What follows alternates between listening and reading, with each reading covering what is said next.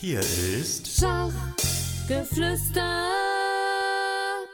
Herzlich willkommen zu einem neuen Podcast von Schachgeflüster. Mein Name ist Harald Schneider-Zinner. Dieser Podcast entsteht in Kooperation mit der Chessboard Association. Mein heutiger Gast war von 2015 bis 2021 Zentralpräsident des Schweizerischen Schachbunds. Vorher war er Coach der Schweizer Herren. Über viele Jahre war er Präsident des Traditionsvereins Schachclub Chur. Über vier Jahrzehnte arbeitete er als Bankier. Er ist passionierter Läufer und Reisender. Herzlich willkommen, Peter Wiss. Ja, herzlich willkommen auch von meiner Seite. Vielen Dank für die Einladung.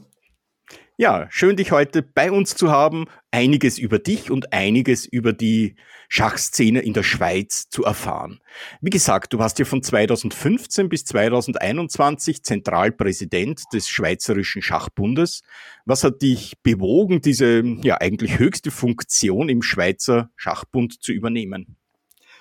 Okay, da gab es natürlich verschiedene Gründe. Ich äh, bin äh, bereits 2013 bin ich in den Vorruhegestand getreten, nach eben diesen rund 40 Jahren im Bankwesen und habe dann gesagt, ich schau mal, was sich für Opportunitäten ergeben und werde dann eine neue Funktion antreten und äh, hoffe damit auch, hoffte damit auch äh, meine Erfahrung im Berufsleben und auch im, im Schachleben irgendwo weiterzugeben. Äh, und dann sah ich die Stelle ausgeschrieben oder Stelle, die Funktion ausgeschrieben als Herrencoach der Nationalmannschaft. Und da sagte ich, das interessiert mich. Und äh, dann habe ich dann diese Funktion auch übernehmen dürfen. Und der damalige Präsident des Schweizerischen Schachbundes, Adrian Siegel, hat dann äh, mit mir sehr schnell mal gesprochen und gesagt, eigentlich, du könntest mein Nachfolger werden, interessiert dich das? Und es interessierte mich. Ja, das hört sich doch wirklich spannend an. Und mit welchen Zielsetzungen bist du an den Start gegangen? Was wolltest du verändern? Was wolltest du bewegen? Äh, das damals war natürlich und wie auch heute das primäre Ziel ist war natürlich immer die Mitgliederzahl äh, zu erhöhen. Äh, nebst dem die Professionalität zu steigen in einem, steigen in einem Verband, der äh, ehrenamtlich unterwegs ist, bis auf einen bezahlten Geschäftsführer damals, äh, hatten wir natürlich alles ehrenamtliche Funktionäre im Einsatz und äh, mir war es ein erklärtes Ziel, professioneller die Dinge anpacken zu können. Und natürlich, Verbandswesen heißt auch Finanzwesen. Wir kennen das auch aus dem Deutschen Schachbund, ja. Äh, also die Kosten im Griff halten waren mir sehr, sehr wichtig. Und unsere Grundaufgaben, die wir natürlich haben als Verband, äh, das Organisieren von äh, den Schweizerischen Mannschaftsmeisterschaft, der Schweizerischen Gruppenmeisterschaft, äh, Juniorenturniere, Einzelmeisterschaften. Das ist unsere ureigenste Aufgabe und eben alles, was die, den Schachsport äh, verbreitern hilft. Äh, das äh, waren mir wirklich wichtige Ziele. Und wenn du jetzt ein paar Jahre später zurückblickst, welche Ziele würdest du sagen, hast du erreicht und was hat dich besonders gefreut? Äh, okay, also die Mitgliederzahl, das war natürlich, äh, bin, ich, bin ich nicht so weit gekommen, wie wir erhofft hatten. Das hat natürlich Corona-mäßig einen äh, auch einen großen Rückschlag gegeben. Die Mitgliederzahl sank sogar etwas gegen 5000. Inzwischen sind wir wieder bei 6000 angelangt. Äh, das äh, war sicher auch äh, gewisse Vorarbeiten, die da geholfen haben, die Mitgliederzahl zu, zu steigern. Die Professionalität haben wir deutlich steigern können. Also in dieser Zeit haben wir die Geschäftsstelle eröffnet. Früher war das ein Pult zu Hause beim, beim äh, Geschäftsführer. Das war der, eigentlich die Geschäftsstelle Schweizerischer Schachbund. Heute haben wir eine Geschäftsstelle im Haus des Sports, für, im, im, gleichen Haus wie viele andere Sportverbände auch von Swiss Olympic.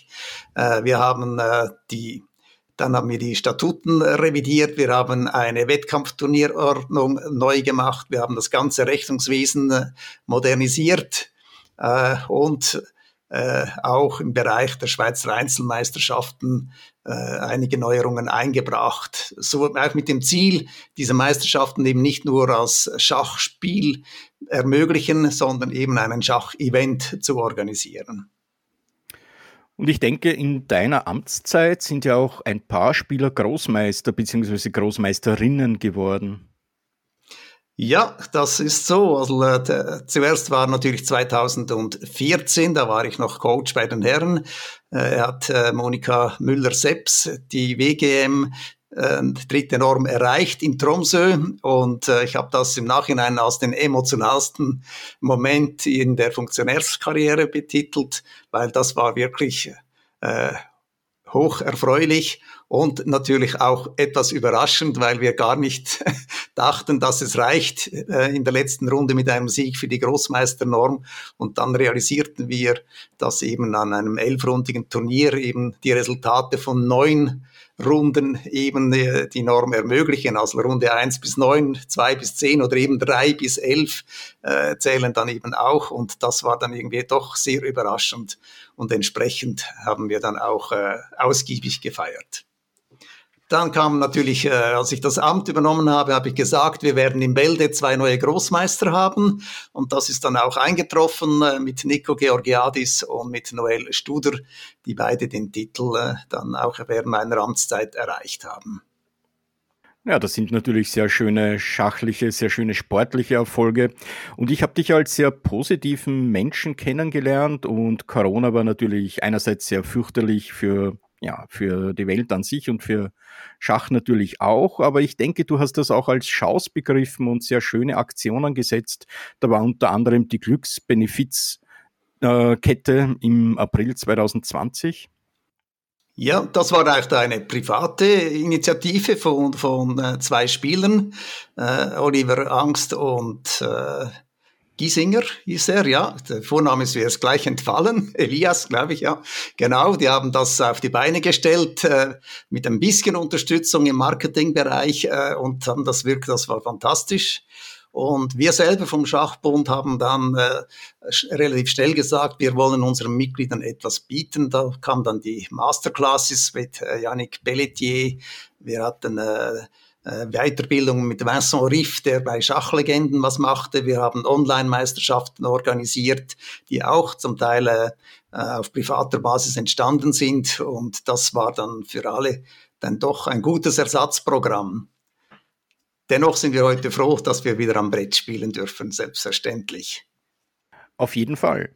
Also, wir haben gesehen, es ist in deiner Amtszeit wirklich sehr, sehr viel weitergegangen. Ich glaube, ein Punkt war dir auch noch wichtig. Bei uns ist es so, wir haben lange in Österreich gearbeitet, damit Schach als Sport anerkannt wird. Das ist uns 2005 gelungen, also noch gar nicht so lange her im Vergleich zu den meisten Ländern um uns herum. Und wenn ich das richtig verstehe, hast du bzw. deine Mitkollegen auch angestrebt, dass in der Schweiz Schach im Jugend- und Sportprogramm aufgenommen wird. Ich nehme an, das ist sowas ähnliches wie die Anerkennung Schach als Sport in der Schweiz, oder? Äh, nein, Schach ist als Sport anerkannt in der Schweiz. Okay. Wir sind Mitglied von Swiss Olympic seit äh, dem Jahr 2000. Und der nächste Schritt wäre dann eben noch die Anerkennung im Programm Jugend und Sport äh, aufgenommen zu werden. Das ist uns leider nicht geglückt, weil äh, die, sich die Funktionäre von diesem äh, vom Bundesamt für Sport auf die, zur Meinung stellen, dass die Schach Szene eben zu wenig Bewegung aufweist in diesem Sport. Also das, Berühr das Führen der Figuren und Berühren der Uhr ist seit zu wenig äh, Bewegung. Da sind wir dran, noch immer. Die zuständige Bundesrätin hat in Aussicht gestellt, dass sie ein Programm für Allrounder äh, bereitstellen wird, dass, damit wir, damit eben auch Organisationen wie Schach da eine Chance haben, in diesem Bereich etwas zu tun.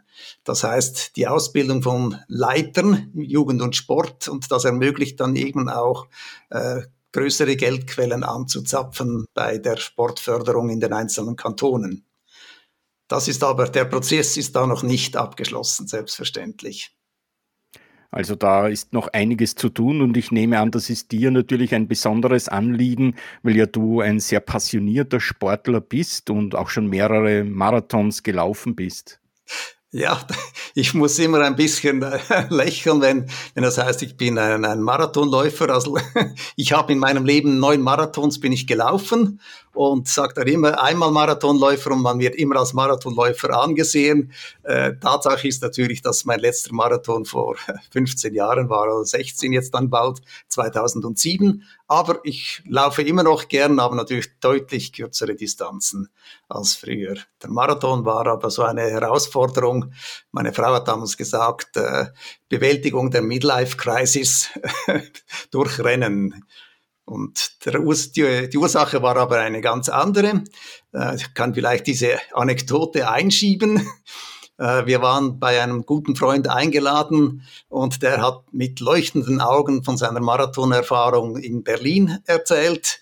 Und äh, auf dem Heimweg habe ich zu meiner Frau gesagt, also der ist älter als ich, der trinkt mehr als ich, der raucht sogar. Äh, was der kann, kann ich auch. Und dann habe ich mir das Ziel gesetzt, im nächsten Jahr den Berlin-Marathon zu laufen auch vor dem Hintergrund, dass ich damals in Zürich arbeitete und plötzlich nur noch am Arbeitsplatz saß, im Zug saß und am Schachbrett saß. Da musste ich einen Ausgleich finden und ich bin dann wirklich ein Jahr später, 1998, bin ich dann am Berlin-Marathon gestartet. Na, das hört sich doch auf jeden Fall toll an. Ja, Peter, ich denke, in der Schweiz im organisierten Schach gibt es ein paar Besonderheiten, die wir in Deutschland, in Österreich nicht so kennen. Ihr seid ja auch dreisprachig mit Deutsch, Italienisch, Französisch. Ja, kannst du uns ein bisschen die Besonderheiten des organisierten Schachs in der Schweiz näher bringen? Genau, es fängt schon damit an, dass wir nicht dreisprachig sind, sondern sogar viersprachig. Also wir sind neben Deutsch, Französisch und Italienisch auch noch Romanisch. Äh, das haben wir auch in unserem äh, Titelsignet drin, aber damit hat sich dann auch schon, äh, ist das auch schon abgeschlossen. Aber wir haben auch Romanisch, das wird im östlichen Teil der Schweiz gesprochen und äh, in Südbünden auch noch in den Tälern. Äh, dann ist die Schweiz ganz anders organisiert als äh, der, Schach, der deutsche Schachbund und der österreichische. Äh, in diesen Ländern ist ja, sind ja die, Länd, die Länder dann vertreten und in der Schweiz sind eigentlich dann unsere Mitglieder eben die einzelnen Vereine. Derzeit rund 225.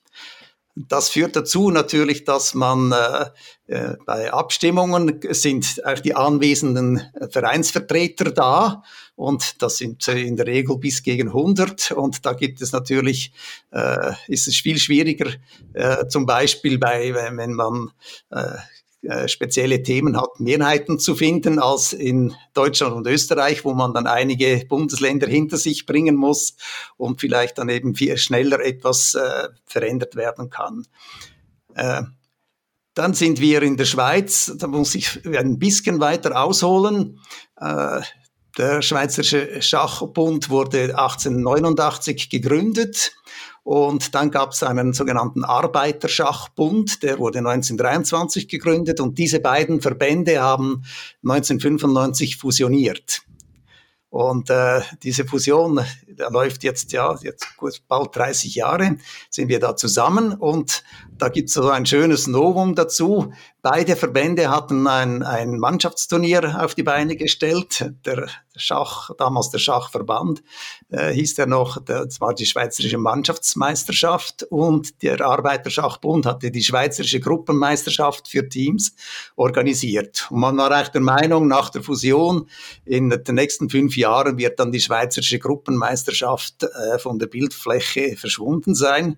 Dem war aber nicht so und auch heute noch führen wir beide Mannschaftswettbewerbe äh, und äh, sogar die Gruppenmeisterschaft hat deutlich mehr Teams, die mitmachen als damals.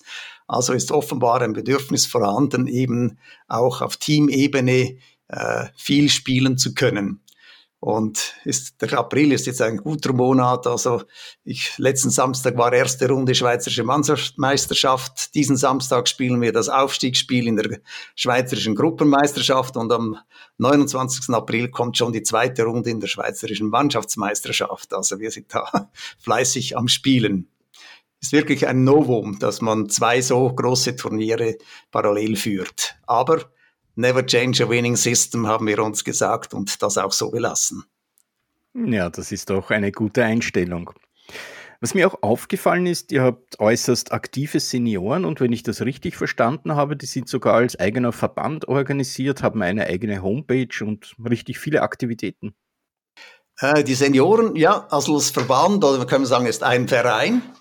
Die sind tatsächlich äh, super organisiert äh, und organisieren auch pro Jahr, äh, denke ich, zehn, sind sicher zehn Seniorenturniere, Teilnahme gratis äh, dort, aber man ist natürlich immer an einem äh, Tourismusort und hat dann die Hotelkosten zu berappen. Die Turniere werden zum Teil gewertet für die äh, Führungsliste, zum Teil nicht gewertet. Und diese Seniorenturniere, Senior ist man in der Schweiz ab 60, äh, die genießen wirklich eine ganz große Popularität und äh, das Schönste an diesen Turnieren ist der Zusammenhang nach den Partien und vor den Partien. Das ist wirklich die große Schachfamilie. Also wenn man das FIDE-Motto Gens una sumus, äh, äh We are Family, das wird im Seniorenschach wirklich gelebt und ist jedes Mal eine Bereicherung. Und ich kann mich gut erinnern ans erste Seniorenturnier, das ich dann mitspielte nach Corona. Das, äh, das war von allen, wurde sowas von geschätzt, diese sozialen Kontakte zu knüpfen. Und ich denke, das ist auch einer der wichtigsten Punkte im Schach- und Vereinssport. Internet bringt vieles, man kann immer spielen zu jeder Zeit, aber am Brett zu sitzen, vorher zu fachsimpeln, nachher zu fachsimpeln, vielleicht auch noch äh, einen Schlummertrunk gemeinsam zu genießen, das ist äh, ganz, ganz wichtig in unserer heutigen Welt.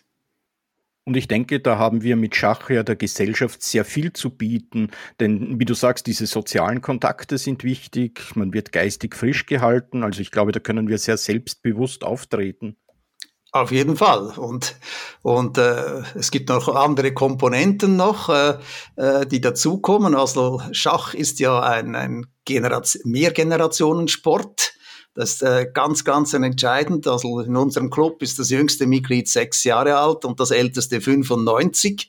Und äh, wir wissen auch von, von vielen Forschungsergebnissen, auch der Umgang für uns Ältere mit jungen Menschen erhält uns sicher auch jünger. Und das sind, sind ganz wichtige Aspekte, die wir da auch äh, äh erreichen mit einem gut organisierten Clubleben.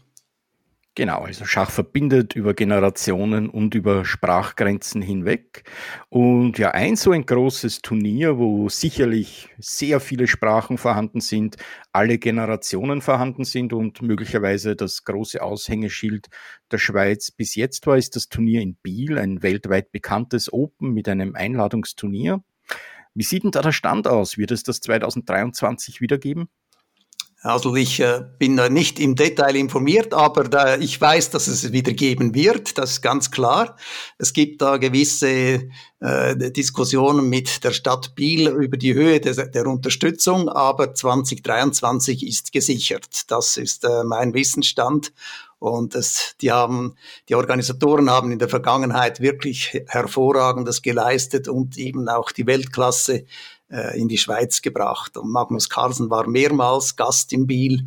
Und es ist so, der, wenn der Weltmeister auftritt, dann äh, sind wirklich alle Kameras auf ihn gerichtet und auch die Schachfans äh, sehen ihn eben dann gerne mal mindestens auf der Bühne spielen und vielleicht sogar durch den Turniersaal eilen. Das sind unverkennbare, äh, wichtige Momente in einer Schachszene.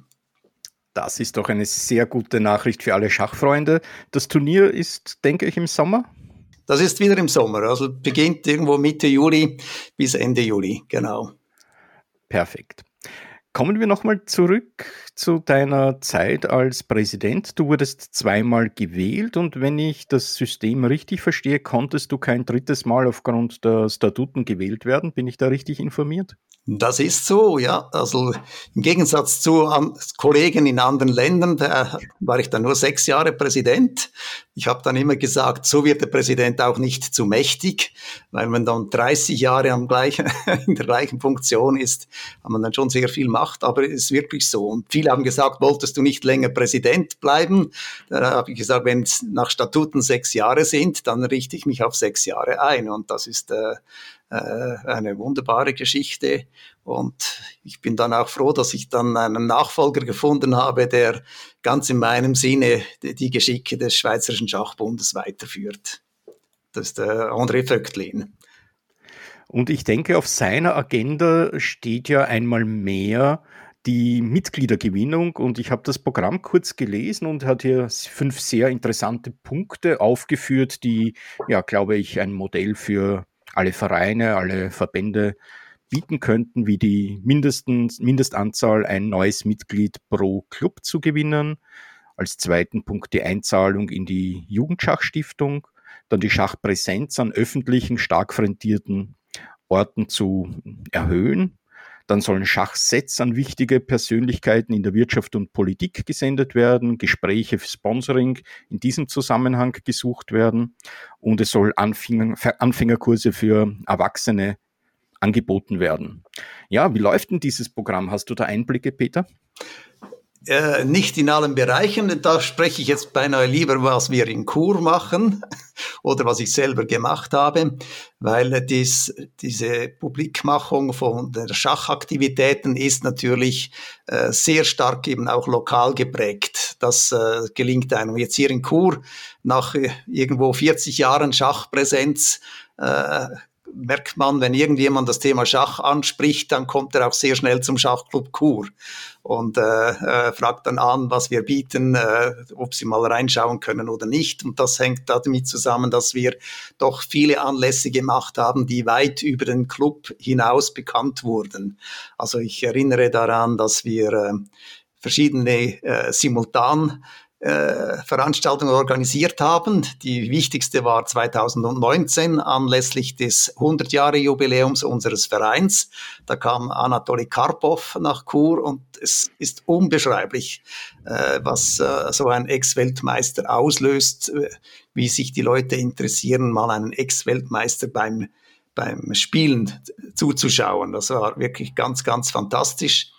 Ähm, ich komme dann, mache gleich noch eine Schlaufe, also äh, Jubiläen. Viele Schachvereine werden, äh, feiern ja immer wieder Jubiläen und das sind hervorragende Aufhänger, äh, um Schach bekannter zu machen.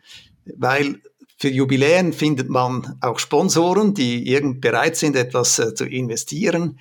Die Jubiläen kann man in verschiedensten Formen durchführen. Einige haben gesagt, wir machen das ein Jahr lang mit verschiedenen Aktivitäten. Wir in Chur haben auch dann eine, eine an der größten Handels- und Gewerbeausstellung ein, einen Stand, einen eigenen Großstand geführt mit äh, unglaublich vielen Besuchern und neuen Adressen von Schachinteressierten, die wir immer noch weiter pflegen und äh, dann wieder einladen. Das äh, hat einen großen Zuspruch gefunden. Dann haben wir auch äh, das natürlich so, wie das die, die FIDE macht an WM-Kämpfen, eröffnet ja immer ein Prominenter, eröffnet die Partie äh, äh, am Spitzenbrett. Äh, das haben wir in den Schweizer Meisterschaften auch eingeführt. Da habe ich vor Ort dann immer die Bündnerpolitiker eingeladen, den, den Zug auszuführen. Und vorher habe ich mit äh, ein Lunch genossen, um ihnen etwas über Schach zu erzählen und auch, äh, auch im Wissen, dass viele gar nicht groß äh, informiert sind darüber, wie Schach funktioniert in der Schweiz oder im Kanton Graubünden.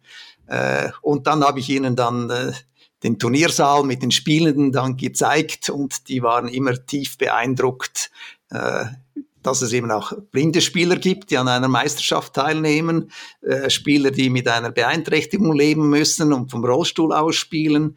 Äh, und am meisten beeindruckt waren dann jeweils die, die Gemeindepräsidenten, wenn sie sagen, Spielbeginn und 300 Leute im Saal sind von einer Sekunde auf die andere mucksmäuschenstill. Das erleben die nie an einer Gemeindeversammlung. Das beeindruckt natürlich auch die Lehrer und die Direktoren in Schulen immer sehr, wenn sie in Seele kommen, dort hunderte Kinder sind und es ist mucksmäuschenstill. Also Schach wirklich ein hervorragendes Mittel zur Inklusion. Du hast es ja erwähnt, was mir auch ein ganz wichtiges Anliegen ist. Ich habe sehr lange im Behindertenbereich gearbeitet und ja, in der Schule natürlich ohnehin. Wenn wir schon dabei sind, welche Vorteile bietet denn aus deiner Sicht Schach für Kinder und Jugendliche? Vielleicht in, auch in erzieherischer Hinsicht. Gut, also wenn wir sagen, was sind die Vorteile von Schach? Erstens, ähm, wir müssen Regeln einhalten. Das ist ein ganz wichtiges Kriterium. Äh, dann, äh, wenn ich dann anschaue, ich muss etwas erlernen, Techniken erlernen, also und sehr vieles muss ich im Selbststudium machen. Das sind Fähigkeiten, die ich das ein Leben lang anwenden kann. Wenn ich dann am Brett sitze, gilt es äh, über Stunden Konzentration aufrecht zu erhalten. Ich muss sich stets verändernde Situationen beurteilen, muss Pläne schmieden, muss irgendwo Varianten rechnen und irgendwann einen Entscheid fällen. Gerade in der heutigen Welt, wo, wenn ich da manchmal junge Leute frage, äh, sagen, oh, ich weiß nicht, wie ich entscheiden soll. Im Schach muss man, sonst verliert man auf Zeit. Also muss Entscheide fällen, auch unter Zeitdruck. Äh, das sind alles Fähigkeiten, die man im späteren Leben auch anwenden kann und davon profitieren kann. Ja, und Entscheidungen fällen ist natürlich immer ganz etwas Wichtiges. Lass uns noch einen kurzen Rückblick auf deine Amtszeit als Präsident machen. Du hast ja die Schweiz dann auch nach außen vertreten, warst bei zahlreichen FIDE-Kongressen. Sind dir da so besondere Reisen, besondere Erlebnisse in Erinnerung geblieben? Ja, natürlich. Also die Reisen, das war übrigens so mein Gehalt, habe ich immer gesagt. Äh, auch das Amt des Zentralpräsidenten ist in der Schweiz ehrenamtlich und die Reisen waren so dann für mich der Lohn. Hochspannend, man hat wunderschöne Orte äh, besuchen können, viele Kontakte knüpfen können. Das ist da wird auch auf Stufe Funktionäre, wird eben äh, Schach ist eine Familie, wird wirklich gelebt. Es ist jedes Mal ein Wiedersehen mit alten Bekannten. Das ist äh, immer sehr erfreulich. Äh, ich erzähle jetzt mal die Geschichte von äh, Batumi. Da war zuerst äh, ich glaube, die Schacholympiade war vor den europäischen äh, Mannschaftsmeisterschaften ja, während der Schacholympiade äh, war ich dann dort auch an den verschiedenen äh, Sitzungen dabei und, äh, und dann, als ich nach Hause kam, haben alle gesagt, oh, Georgien, das muss ein wunderschönes Land sein. Und dann kann, konnte ich nur sagen, tut mir leid, ich kenne eigentlich nur das Sheraton vom Schlafen, das Hilton von den Sitzungen und, die, und das Spiellokal von den Spielen her. Also von Georgien hatte ich praktisch nichts gesehen. Und das habe ich dann bei den nächsten äh, Kongress äh, in Batumi dann völlig geändert und habe gesagt, während diesen zehn Tagen nehme ich mir auf eigene Kosten einen einen Reisebegleiter und erkunde dann das Land und dann war ich eine Woche lang unterwegs und habe die Schönheiten dieses Landes dann äh, auch wirklich gesehen und war sehr froh, dass mich da der Präsident der ECU, Surab Asmai Parashvili, auch äh, wirklich die entsprechenden Kontakte hergestellt hat, dass das alles funktionierte. Also das war sehr wichtig. Kurz vor äh, Corona-Ausbruch waren wir noch in Abu Dhabi sehr beeindruckend, äh, auch eine Stadt für, für uns äh, Westeuropäer äh, mit diesen Dimensionen und auch diesem Luxus, der da herrscht. Das äh, hat mich äh, beeindruckt. Die Moschee, das Kunstmuseum natürlich, das war auch äh, wirklich äh, ein Erlebnis. Und reisend warst du ja auch vorher unterwegs als Coach der Schweizer Herrennationalmannschaft. Ja. Was waren denn da deine Aufgaben? Ja, das ist noch spannend. Also als Coach der Herrennationalmannschaft ist natürlich die wichtigste Aufgabe ist äh, äh, die Bestimmung des Kaders. Äh, das ist im Kompetenzbereich drin. Ich sage, sagte damals, wer kommt ins A-Kader, wer ist im B-Kader. Dann die Selektion selber, wer kommt mit an die, an die Schacholympiade und dann die Organisation der Reise und vor Ort natürlich dann auch die Organisation vor Ort. Und da muss man auch so ehrlich sein und sagen, vor Ort ist man dann ein bisschen der Wasserträger. Man schaut, dass die Verpflegung stimmt, dass die Tee, der Tee wird organisiert. Äh, damals konnte man noch als Coach ab und zu noch, wo haben die Spiel gefragt, soll ich ein Remis-Angebot annehmen oder nicht. Heute geht das ja nicht mehr. Äh, also man ist Organisator und schachlich trägt man ja nichts dazu bei, weil äh, der Trainer ja dabei ist. Der hilft oder unterstützt die Spieler dann bei der Eröffnungswahl und bei der Analyse der Gegner. Dann stell uns doch bitte mal so ein bisschen die Nationalmannschaft vor, die zu deiner Zeit tätig war. Also ich kann sagen, die erste äh, Olympiade war ja in Tromsø. Äh, dort äh, sind wir dann angetreten mit äh, Yannick Pelletier der, äh, Teamleader natürlich, unser Aushängeschild über viele, viele Jahre und der auch äh, ein großes Vorbild war für die Jungen. Dann Joe Gallagher war dabei, äh, ein alter Kämpfer, äh, fantastischer äh, Taktiker und, und legendär sind seine Partienanalyse. Wenn er eine Partie gewonnen hat, dann gibt's nichts Schöneres, als ihm zuzuhören, wie er seine Partie dann am Brett erklärt. Dann waren dort dabei äh, Oliver Kurmann, äh, ein internationaler Meister, der ganz wichtig ist auch für den Team Spirit innerhalb des Teams. Dann war dabei äh, Nico Georgiadis als, als Jüngling zum ersten Mal äh, wirklich dabei. Und wer war der fünfte? Das muss ich noch kurz studieren. Yannick Pelletier, Nico. Ja, wir können ah, ja. Ah, Werner Lug natürlich. ah. Werner Lug, der, unser Juniorenweltmeister 1971, ganz klar. Äh, er war dort, hat dort seinen letzten großen internationalen Anlass bestritten und noch hervorragend abgeschlossen mit, glaube ich, viereinhalb aus sechs, wenn ich das recht im Kopf habe. Ja, toll. Ja. Wie hat sich die Mannschaft im Vergleich zu heute verändert? Sind einige junge Spieler dazugekommen?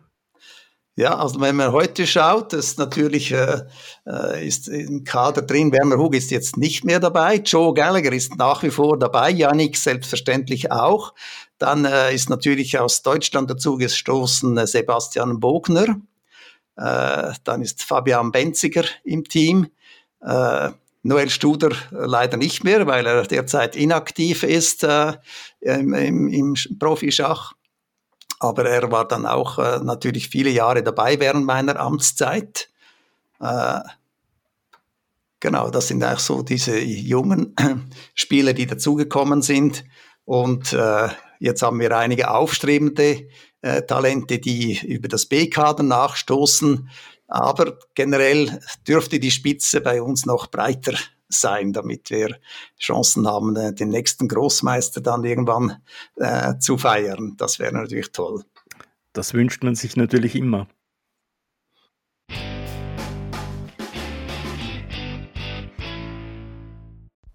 Allen, die beim Hören jetzt selber Lust aufs Schachspielen bekommen haben und noch auf der Suche nach guten Trainingsmaterialien sind, wollen wir unsere Online-Schachakademie Chessemy vorstellen. Dort findet ihr Videokurse zu allen Phasen der Schachpartie, also zur Eröffnung, zum Mittelspiel und zum Endspiel. Und zwar für die unterschiedlichsten Spielstärken vom Schachneuling bis zum Profi. Das Besondere an unseren Kursen, ihr erhaltet diese zum sofortigen Download und könnt die dann bequem auf all euren Geräten gerne auch offline nutzen. Zusätzlich gibt es auch noch PGN-Dateien, weil wir uns das selber als aktive Schachspieler immer gewünscht haben. Das heißt, ihr könnt euch das Abtippen der Varianten sparen und direkt mit den PGN-Datenbanken arbeiten. Also schaut doch einfach mal bei chessemy.com vorbei, ob dort auch was für euch dabei ist. Und wenn dem so ist, dann nutzt gerne den Gutscheincode Schachgeflüster10.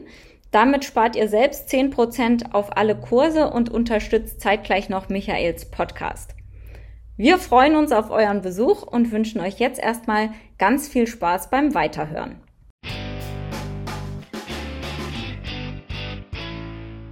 Wie schaut es im Frauenschach aus? Warst du da auch zuständig für die Aufstellung der Kader?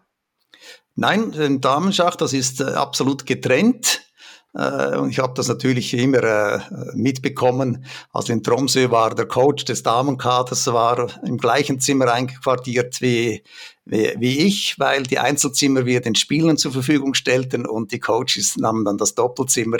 Und äh, es war noch eine schöne Nebengeschichte, weil wir haben uns beide nicht gekannt. Und der Werner Hug hat beiden gesagt, mit dem anderen kannst du es riskieren, das geht sicher.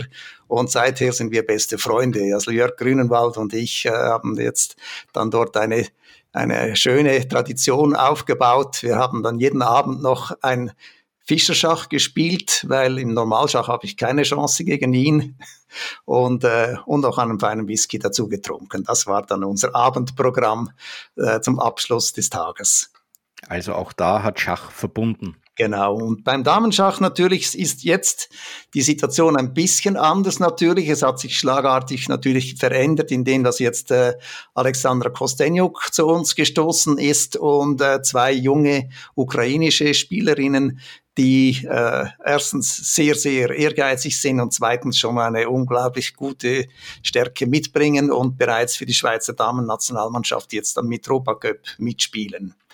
Das, das hat äh, zu einer willkommenen Breite geführt im Kader. Und auch, äh, es war auch schön zu sehen, was machen die bisherigen Kadermitglieder, wenn plötzlich drei neue dazustoßen. Und äh, der, die Reaktion war sehr, sehr sportlich. Sie strengen sich auch mehr an. Und das fördert natürlich das Schach und äh, die Spielstärke unserer Nationalmannschaft. Das ist natürlich eine tolle sportliche Einstellung. Und ich denke, mit Alexandra Kostenjuk hat ja die Schweiz ein richtig tolles Aushängeschild dazu bekommen. Und momentan ist sie ja eigentlich auch auf dem sportlichen Höhepunkt. Sie hat ja vor einigen Monaten den Grand Prix in München gewonnen. Ja, absolut. Also das ist zu vergleichen wie damals, als Viktor Korchnoi in die Schweiz kam äh, und dann wirklich ein absoluter Ausnahmekönner. Und das ist äh, Alexandra auch. Sie stand immer auf meiner Wunschliste, dass sie mal für die Schweiz spielt, weil sie ja schon viele Jahre den Schweizer Pass besitzt. Und jetzt ist das äh, leider wegen äußeren Umständen, äh, die wirklich äh, traurig sind, aber für das Schach haben wir da, ist das ein Glücksfall für uns. Ja, und apropos FIDE Grand Prix in München 2023, in deine Amtszeit als Präsident ist ja auch ein hochklassiges Frauenturnier in Lausanne gefallen, 2020. Ja, genau. Kannst du uns da ein bisschen berichten?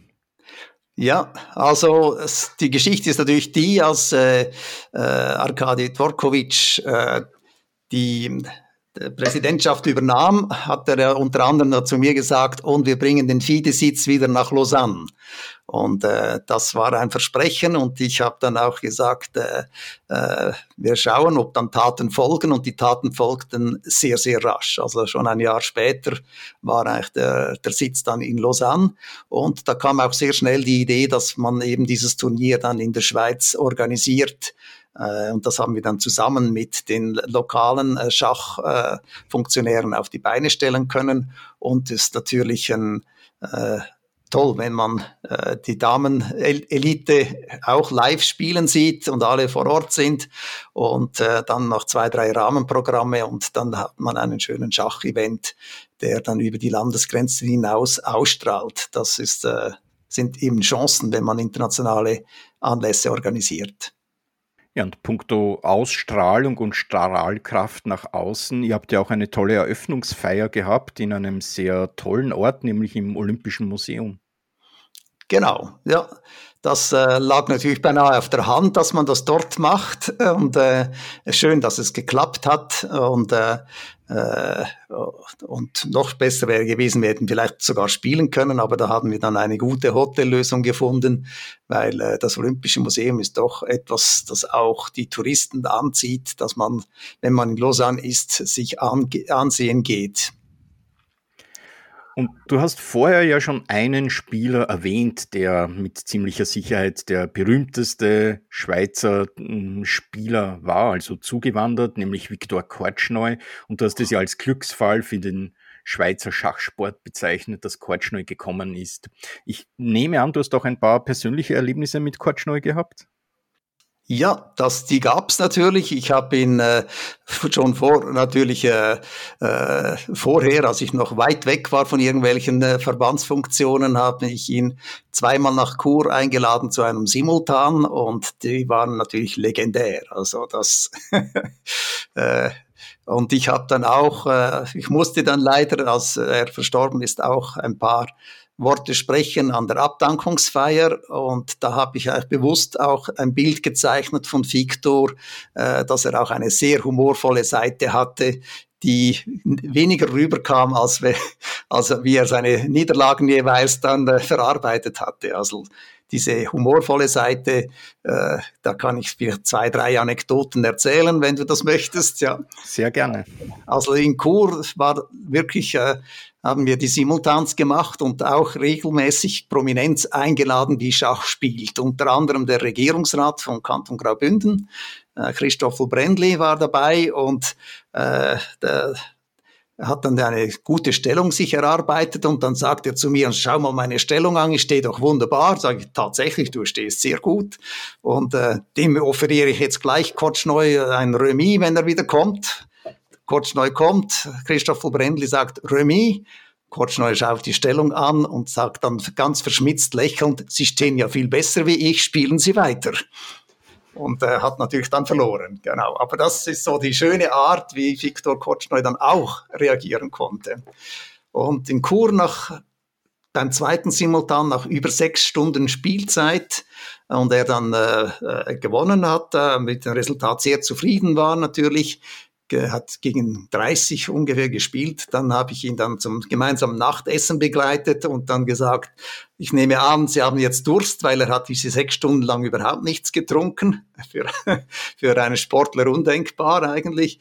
Äh, und dann habe ich gesagt, wir stellen sicher zuerst mal ein Mineralwasser und dann hat er aber gesagt, nein, Rotwein. Also Victor hat dann äh, wirklich gern noch ein Glas getrunken und äh, äh, wenn er dann noch ein zweites getrunken hat, war er dann auch sehr, sehr charmant. Wenn er dann eine Dame neben sich hatte, die, äh, die ihm passte, dann konnte er wirklich äh, äh, ein charmant, die charmante Seite äh, zeigen. Ja, ich denke, er war wirklich einer der faszinierendsten Spieler aller Zeiten und es ist ja unglaublich, wie stark er noch im hohen Alter war. Ähm, mit 80 Jahren hat er ja noch die Schweizer Meisterschaft gewonnen. Absolut, ja. Er war äh, das wirklich äh, vom Kämpfertum äh, weltweit. Äh, ist, äh, diese, weltweit war man überzeugt von seinen kämpferischen Fähigkeiten bis ins hohe Alter. Und er hat dann erst, erst nach 80, dann, äh, als er dann nicht mehr ganz gesundheitlich äh, äh, gut unterwegs war, hat dann die Leistung etwas nachgelassen aber er hat wirklich äh, Unglaubliches geleistet und war in dieser Hinsicht ein, das Vorbild für unsere Schachjugend äh, und für unsere Schachgemeinde. Ja, und er war ja doch über einige Jahrzehnte in der Schweiz schachlich tätig. Er ist ja 78, denke ich, in die Schweiz gekommen, 76 ja. in den Westen geflohen beim ja. Turnier nach Amsterdam. Wie war das dann? Wie ist die Beziehung zur Schweiz zustande gekommen? Hast du da Einblicke? Hast du Erinnerungen? Nein, da habe ich eigentlich nicht viele Erinnerungen. Ich kann aber da vielleicht eine Anekdote noch äh, bringen von seiner zweiten Ehefrau. Die habe ich dann mal kennengelernt bei einer Eröffnung von einem äh, Casino in Bad Ragaz. Und dann habe ich dann, äh, Kotschnoi hat sich mit meiner Frau unterhalten und ich habe mich mit seiner Frau unterhalten. Und dann äh, kam natürlich auch meine Frage, wie sie dann eben äh, Viktor Kotschnoi kennengelernt hatte. Und sie hat dann äh, dieses ganz wichtige äh, Anekdote erzählt, dass sie gelesen hat, dass eben Viktor Kotschner 76 abgesprungen war und sie dachte, äh, dieser Mann braucht sicher Unterstützung im Westen, weil sie selber das, Gleiche gemacht hatte einige Jahre vorher. Und sie sagte dann nur, und ich kann Ihnen sagen, er brauchte die Hilfe, weil äh, Viktor Kotschnoi habe ich dann auch später erlebt, er war so auf Schach konzentriert und all, alles andere war wirklich nebensächlich. Ja. Beim zweiten Simultan, das ist auch noch eine letzte Anekdote vielleicht von ihm, da war seine äh, Ehefrau krank und er war allein in Chur. Und dann hat er gesagt, ja, wie komme ich am anderen Morgen zum Bahnhof? Und dann habe ich gesagt, ja, ich arbeite. Sag, ja, aber ich, wie komme ich denn dahin? Habe ich, okay, ich gebe dir noch 20 Franken für das Taxi und dann wird das Hotel organisieren, weil er war gewohnt, dass seine Ehefrau alles für ihn organisierte. Ja, seine Welt, sein Leben war einfach Schach und genau, darin ja. war er genial.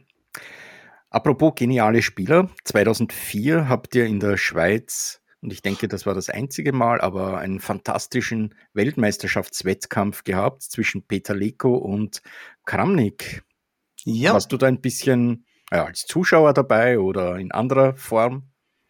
Ja, also wir äh, vom Schachclub Pur her haben wir ein glaube ich, zwei Autos organisiert und dann fuhren wir irgendwie acht bis zehn Personen äh, zur Insel Brisago, um diesen Wettkampf live mitzuerleben. Das war eine, ein fantastisches Ambiente, eine wunderschöne Umgebung und äh, natürlich auch eine Weltmeisterschaft, die ja erst der, mit der letzten Partie zugunsten von äh, Kramnik entschieden wurde und Peter Lecco äh, eben die einmalige Chance dort eigentlich äh, verpasste, auch noch Weltmeister zu werden. Genau.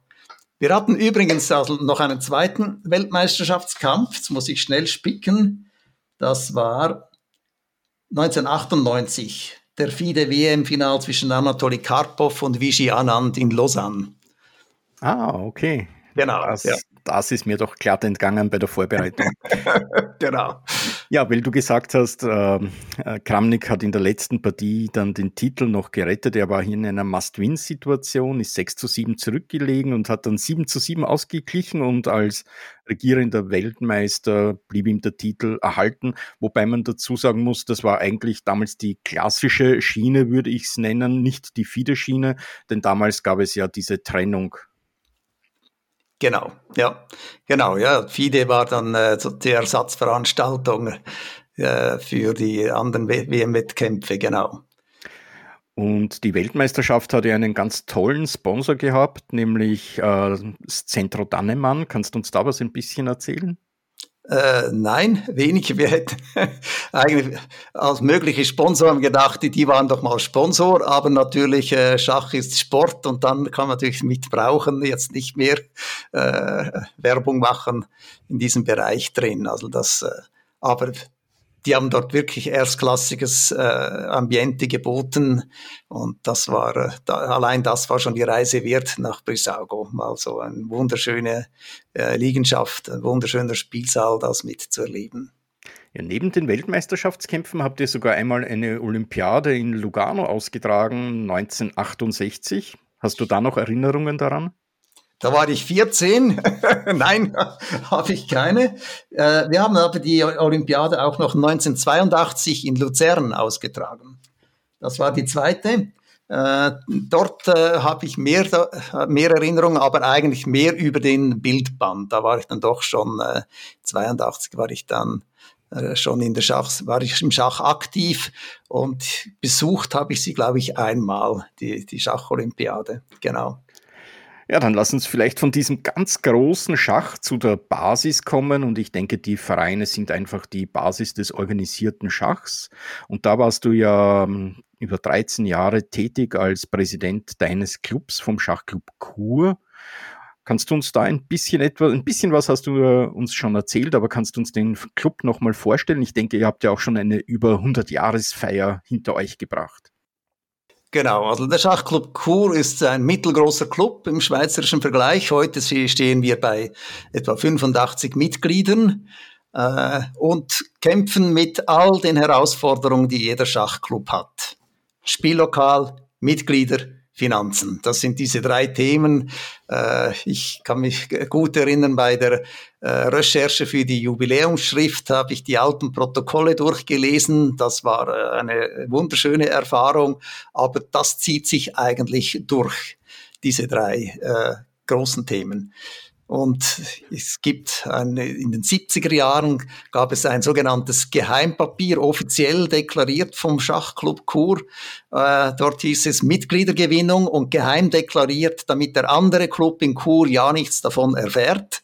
Und da war da von Kinowerbung äh, die Rede, von eben Schachkursen an Schulen, äh, eine, die Einführung eines Jugendschachs und solchen Dingen und alles als geheim deklariert, damit der andere Club nicht schneller wäre in dieser Angelegenheit. Heute schmunzeln wir darüber. Äh, damals war das noch äh, ganz anders organisiert.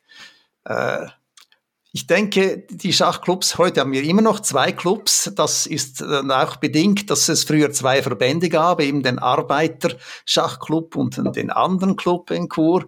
Äh, viele Mitglieder sind in beiden Vereinen tätig, so können sie zweimal pro Woche am Abend Schach spielen. Äh, das funktioniert soweit sehr gut und wir haben dann ja auch gemeinsame äh, Aufgaben wahrgenommen, zum Beispiel die Organisation des Mitropa Cups 2010. Der war ja auch in Chur. das haben wir dann gemeinsam angepackt und die Zusammenarbeit war jeweils äh, immer für mich fantastisch mit, mit dem anderen Club. Ja, und das ist ja wunderbar, wenn Clubs so gut miteinander arbeiten. Und ich habe ein bisschen auf eure Homepage geschaut und ihr bietet ja einiges. Ich habe gesehen, regelmäßiges Jugendtraining, Kurse für Schulen, Frauenschachkurse, Wettkampf der Generationen. Und eines muss ich dich noch fragen, hin und wieder kommt das Wort Aufholpartie vor. Was ist denn eine Aufholpartie? Ja, das, das war äh, ein, der Nachfolgepräsident hat diesen Begriff gewählt. Also, ne, früher hatten wir immer gesagt Nachtragspartien und jetzt sind Aufholpartien. Also, also jemand, der eine Partie am, am ordentlichen Spielabend verschoben hat, kann, hat dann ein Ersatzdatum bereits im Terminkalender, ist das vorgesehen, weil heute äh, äh planen wir das bewusst, dass wir zwei, drei Runden spielen und dann ist äh, ein Abend, Spielabend vorgesehen für die Aufholpartien. Okay, genau. ja, das war für mich ein Rätsel. genau. Bist du im Jugendtraining auch aktiv? Äh, ich, äh, soll ich sagen, ich gebe das nicht regelmäßig, springe aber ein. Also wenn dann der Jugendschachleiter äh, in den Ferien ist, dann äh, übernehme ich das. Und äh, das ist immer eine schöne Sache äh, mit den Jungen zu spielen. Und ich habe äh, die schönste Anekdote schachlich gesehen in diesem Jahr hat unsere elfjährige Schülerin, die Mathilda Biskfung, äh, gesagt, äh, als sie in der letzten Runde der Stadtmeisterschaft, ihr Gegner hat die Partie verschoben und ihr dann einfach gesagt, ich äh, machen wir Römi.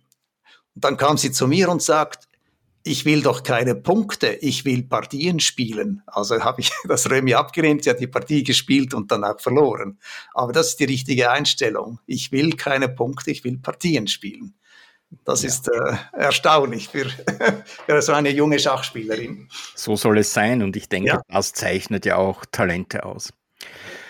Nachdem du über sehr viele Jahre den Verein von der Spitze weg geleitet hast, bist du heute noch im Vorstand und bist für Kommunikation zuständig. Welche ja, Arbeitsbereiche dürfen wir uns da vorstellen?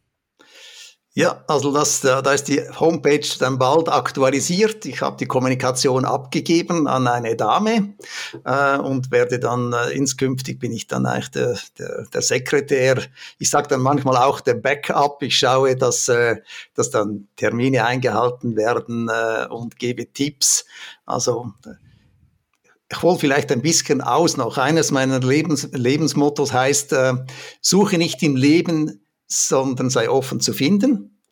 Und dann habe ich mal Jahre später gesagt, zu finden in mir selber. Und jetzt bin ich in der Phase und sage, äh, und gib es weiter. Und so sehe ich auch meine Rolle im Schachclub, im Vorstand des Schachclubs Kur. Also ich unterstütze, wo immer ich kann und äh, probiere aber überall die Leute auch äh, diese Funktion wahrzunehmen, dass ich dann eines Tages sagen kann, jetzt kann ich wirklich mit gutem Gewissen zurücktreten und es läuft.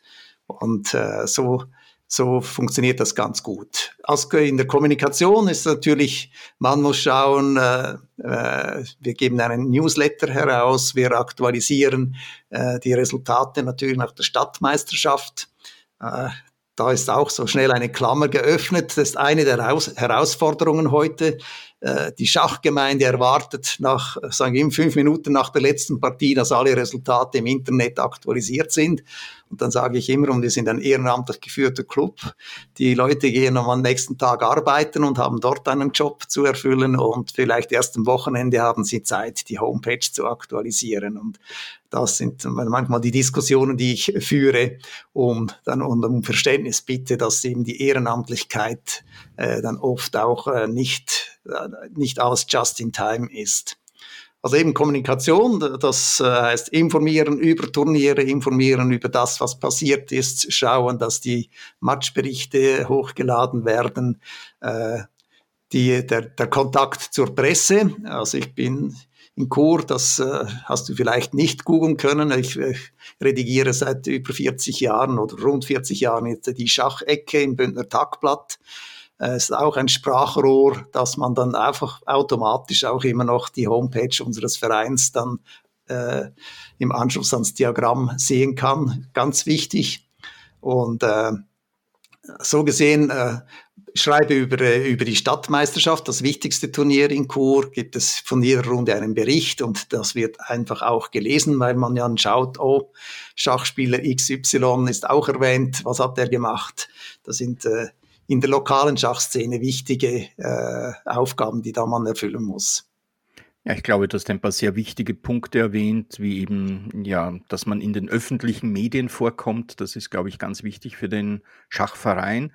Aber ich glaube auch einen Punkt, an dem viele Vereine scheitern. Die werden jahrelang von einer Person geleitet, hängen an einer Person und dieser Schritt, den du gemacht hast und aktiv nach wie vor machst, dieses Weitergeben, dieses Weitergeben von Wissen, dieses Weitergeben von Verantwortung und zwar rechtzeitig ist, glaube ich, absolut entscheidend. Genau, also ich sage immer, es ist immer einfacher, den bisherigen Präsidenten zum Weitermachen zu bewegen, als einen neuen zu finden. und und äh, ich hatte natürlich die, das war das Glück, dass ich als Zentralpräsident gewählt wurde und dann habe ich im Club eigentlich äh, beim, bei der nächsten Vorstandssitzung dann geschrieben, Nachfolge P. Wies als Präsident, letztes Traktandum und ich habe mich dann verabschiedet, wollte mich verabschieden, um zu sagen, ich gehe jetzt zum Bier und ihr könnt euch beraten. Und dann haben sie gesagt, wir haben uns schon beraten und es war klar, wer Nachfolger werden möchte. Aber man muss das wirklich auch abgeben wollen. Und äh, ich bin dann im Vorstand geblieben. Das gibt zwei, es gibt immer zwei Meinungen. Eine sagen vollständigen Schnitt machen, andere sagen, man bleibt noch als Backup. Es hat beides Vor- und Nachteile. Auf jeden Fall. Lass uns noch ein bisschen das Thema Schach und Beruf anschneiden. Ich habe ein Interview von dir gelesen, dass du geschrieben, mit jedem Zug ändert sich die Lage, ständig muss man sich auf die neuen Gegebenheiten einstellen, strategisch denken, das Erkennen von Muster ist wichtig, das Analysieren ist wichtig. Und ich nehme an, all diese Punkte waren ja bei deiner Arbeit über vier Jahrzehnte als Bankier auch enorm wichtig. Ja, sicher, ja. Genau, es war natürlich spannend. Äh, zwischendurch macht man auch Vergleiche äh, im Schach und äh, wie läuft das im, im Geschäft. Also die Strategie ist ja im Geschäft äh, ganz, ganz ein, ein wichtiger Faktor. Ich äh, mache schnell die Klammer auf. Ich war für ein Institut über 30 Jahre tätig, das es heute nicht mehr gibt im Bankenmarkt, leider. Äh, da war sicher etwas in der Strategie falsch, ist da falsch gelaufen. Ähm, aber sonst ist es schon so, dass man äh, im Geschäftsleben natürlich äh, sehr viele strategische Entscheide fällen muss, äh, wenn man in der Führung aktiv ist. Ist man nicht in der Führung, die ist sehr vieles auch reaktiv, aber es gibt dann, aber die Strategie auf, auf Führungsebene ist ein wichtiger Faktor und natürlich auch klar, es kommt darauf an, wo man ist. Wenn man natürlich im Hauptsitz äh, auf Stufe Generaldirektion äh, war ich ja nie, aber dort habe ich zwischendurch wenigstens beraten dürfen. Dort wird die Strategie gemacht und die Umsetzung vor Ort ist natürlich oft dann ein, äh, eine operative Geschichte. Und strategische Teamorganisation vor Ort ist, sind dann im, im kleineren Rahmen, aber auch da erforderlich. Ja, Peter, Strategie und Vorausdenken wie ich dich kenne, du bist ein sehr aktiver Mensch. Was sind denn so deine Pläne für die nächsten Jahre oder für die nächsten Monate? Steht was Wichtiges an? Okay. äh, also eigentlich schon. Ich habe äh, beim Abschlussinterview äh, auch gesagt, ich möchte wieder mehr Schach spielen. Das tue ich. Und, äh, und wenn es gut läuft, verbessere ich auch mein Schachspiel. Da bin ich äh, noch nicht so weit, wie ich sein möchte. Aber ich äh, habe doch ich habe ja auch geschrieben, ich möchte das Schachtraining intensivieren und systematisieren. Das mache ich. Ich trainiere mit äh, äh, Milan Novkovic, äh, ein Schachtrainer, den kennst du aus Österreich natürlich. Äh, und als er mir damals gesagt hat, er gehe auch mal in, in die Frühpensionierung, werde dann Schachtrainer, habe ich gesagt, dann werde ich dein Schüler. Und da bin ich jetzt ein Schüler. Und äh, äh, erlerne von ihm sehr, sehr viel. Und ich bedauere eigentlich, dass ich diesen Schritt 40 Jahre zu spät gemacht habe oder 50 Jahre zu spät. Eine gute Basis mit einem sehr guten Trainer, das ist das alles Entscheidende. Und ich sehe jetzt in, in meinem Spiel auch, denke mal, wenn ich normal spiele, habe ich vieles besser begriffen und komme ich dann in Zeitnot oder in Stellungen, wo ich dann plötzlich unter Druck bin, falle ich wieder ins alte Verhaltensmuster und mache wirklich grobe Patzer.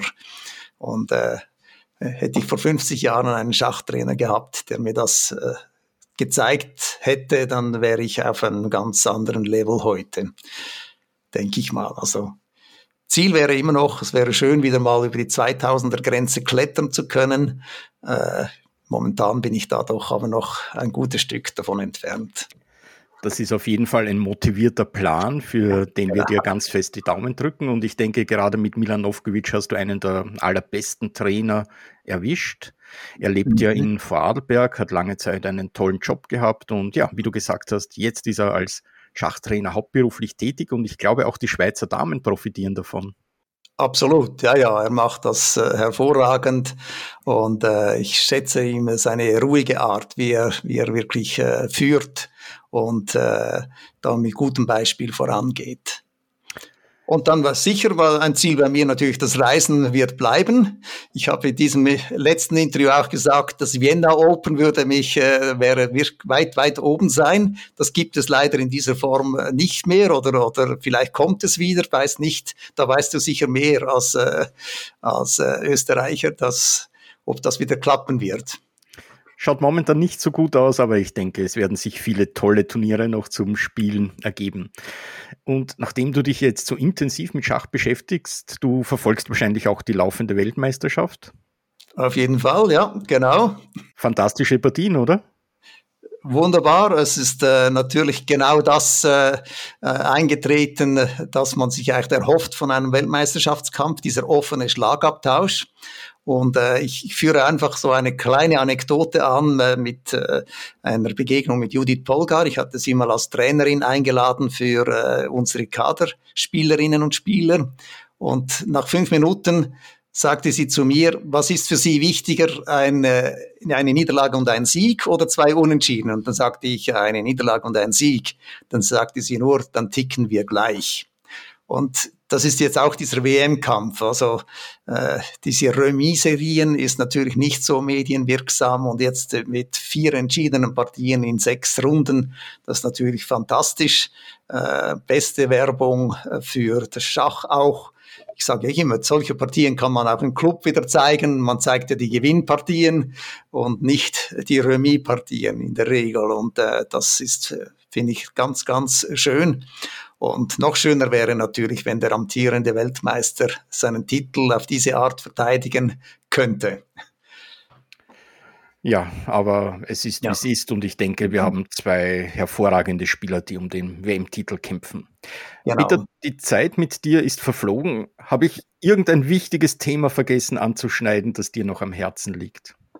Ja, was man wichtig sagt, eben Schach populär zu machen. Nächstes Jahr haben wir ja 100 Jahre FIDE.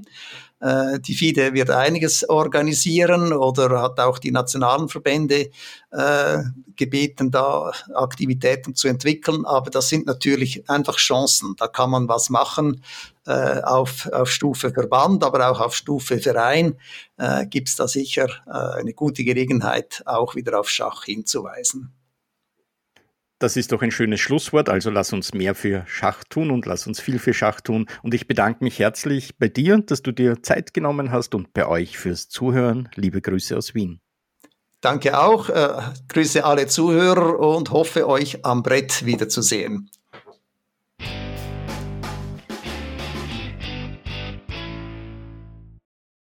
Liebe Schachfans, ich hoffe, die heutige Folge hat euch wieder gefallen. An dieser Stelle möchte ich auf den Schachkalender schachtermine.com hinweisen. Inzwischen ist das Deutschlands umfassendster Schachkalender. Und wenn ihr euer eigenes Turnier, euren Anfängerkurs, euren Vortrag oder was auch immer publizieren wollt, dann geht das auch mit der Eintragen-Funktion. Also alle Termine rund ums Schach auf schachtermine.com. Außerdem gibt es jetzt den Schachgeflüster Leitfaden für Einsteiger und Eltern, bei einem richtigen Schachgeschäft zu kaufen, nämlich bei schachdepot.de. Der Leitfaden enthält 48 Tipps für Anfänger, wie man sich im Schachdschungel orientiert und verbessert, und dann noch 16 Tipps für Eltern von Schachkindern. Das Ganze auf 36 Seiten zum Preis von 9,90 Euro beim Schachdepot. Das Heft passt zum Beispiel super in ein Willkommenspaket für neue Vereinsmitglieder rein. Abschließend wie immer der Dank an alle Personen, die mir auf paypal.me slash Schachgeflüster etwas gespendet haben oder YouTube-Kanalmitglied sind oder auf patreon.com slash Schachgeflüster eine regelmäßige monatliche Spende zukommen lassen oder Bargeld per Post zugeschickt haben. Das Ganze wird verwendet, um die Ausgaben aus diesem Podcast zu bestreiten, zum Beispiel die Homepage-Gebühren und die Mikrofone für die Gäste. Ja, vielen Dank an folgende Personen oder Einrichtungen. Andreas Virux, Armin Züger, Benjamin Steinhilber, Dieter Riegler, Frank Rothmann, Friedhelm Küch, Güven Mannay vom interkulturellen Schachverein Zatransch Club 2000, Hans aus Berlin, Dr. Joachim Meyer-Brix, Manuel, Manuel Rüther, Marc Hofmann, Markus Schirmbeck, Oliver Bremer, der mysteriöse Peter, Peter Hug von DSSP, die Schulschachprofis, Peter Schach, die Internetseite schachtraining.de, Sven Ossenberg, Thomas Hasin und Tim Bialuszewski. Vielen Dank an euch, macht's gut, euer Michael